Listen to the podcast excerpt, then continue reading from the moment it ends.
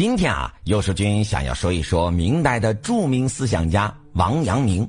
王阳明本名王守仁，因为曾经住在阳明洞，于是自号阳明子，被人称为阳明先生或王阳明。王阳明的一生挺坎坷的，明明很有智慧的人，但却偏偏时运不济，两次科举落地。虽然后来顺利当官，非常能干，但却没能得到皇帝赏识，还一度被贬。但是王阳明并没有郁郁寡欢，他在五十四岁时辞官回乡讲学，在绍兴余姚一带创建书院，宣讲王学，也就是如今我们口中的阳明心学。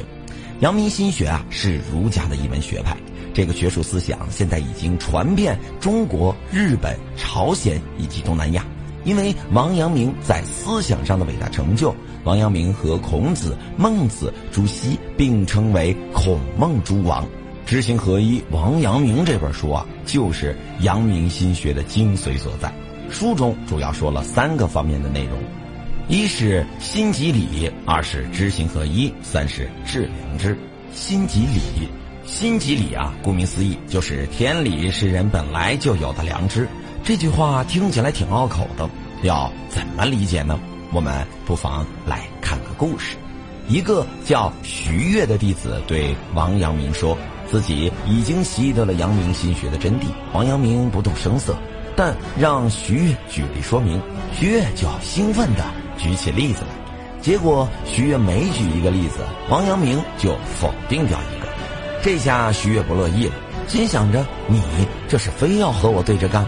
这时，王阳明说了句话：“你太执着于事物。”徐悦一开始啊不理解这句话的意思，王阳明就指着船里蜡烛的光说：“这是光。”然后在空中画了个圈，说：“这也是光。”又指向船外被烛光照耀的湖面，说：“这还是光。”接着，王阳明说：“不要执着，光不仅在烛上。”这个小故事啊，充满着哲学意味。你瞧。蜡烛能发光，但光不仅在蜡烛上，还可以在太阳上、月亮上、炉灶上。所以，如果你心中有光，那么光便无处不在。这就是王阳明要告诉我们的心机理。例如，孝顺父母这件事儿，并不是社会道德要求你去做，你才这么做的，而是你发自内心的爱父母，所以要孝顺。对于你来说，你要关心的是自己是不是真的爱父母。是否因为工作忽略了父母，而不是仅仅关注自己的做法是否符合社会对孝顺的定义？其实每个人的心中天生就有能知是非善恶的良知，我们应该好好关注自己的良知，听从自己良知的召唤，从良知出发，对良知忠诚。只有这样，才能不受外在的道德判断左右。二知行合一，知行合一这个词儿。一聊到王阳明这个词儿，简直再熟悉不过。那他究竟是什么意思呢？有书君来和大家一起了解一下。这里的“知”啊，指的是良知；“行”呢，指的是行动、行为或实践。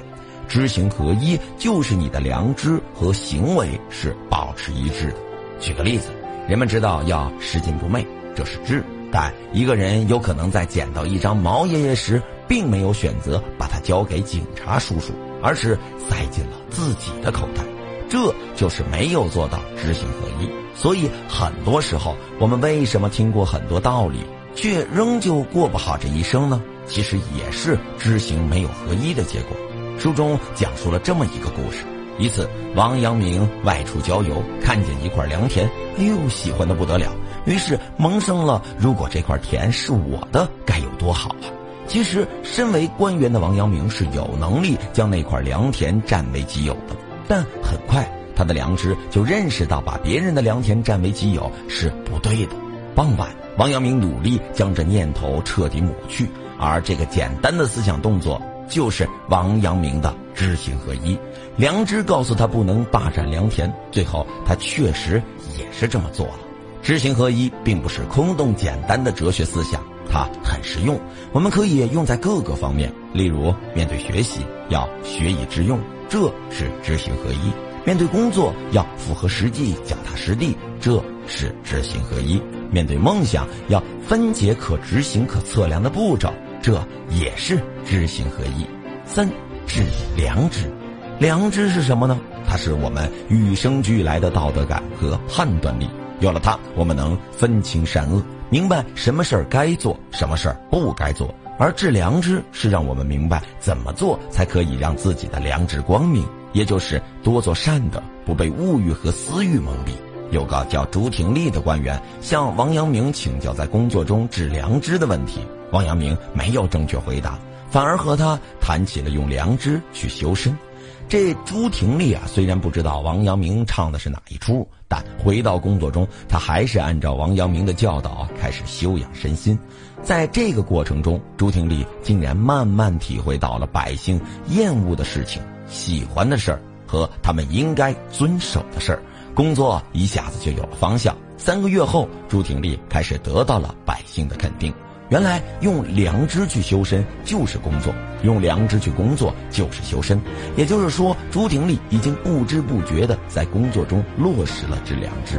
在现实中，我们就要定期对自己进行反省，思考下是否因为私欲蒙蔽了良知。事成自省，能让我们及时发现自己身上的毛病，然后有意识地用行动去克服。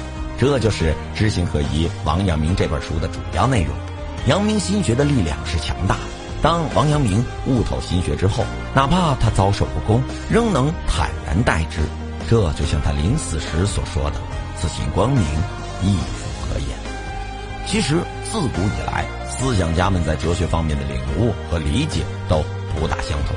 特别是受不同文化历史影响的东西方，更是存在着很大的差异。那么，我们东方同西方哲学到底都有哪些不同？为什么一个出生在西方国家的人，在内心得不到安宁的时候，会求助于东方哲学呢？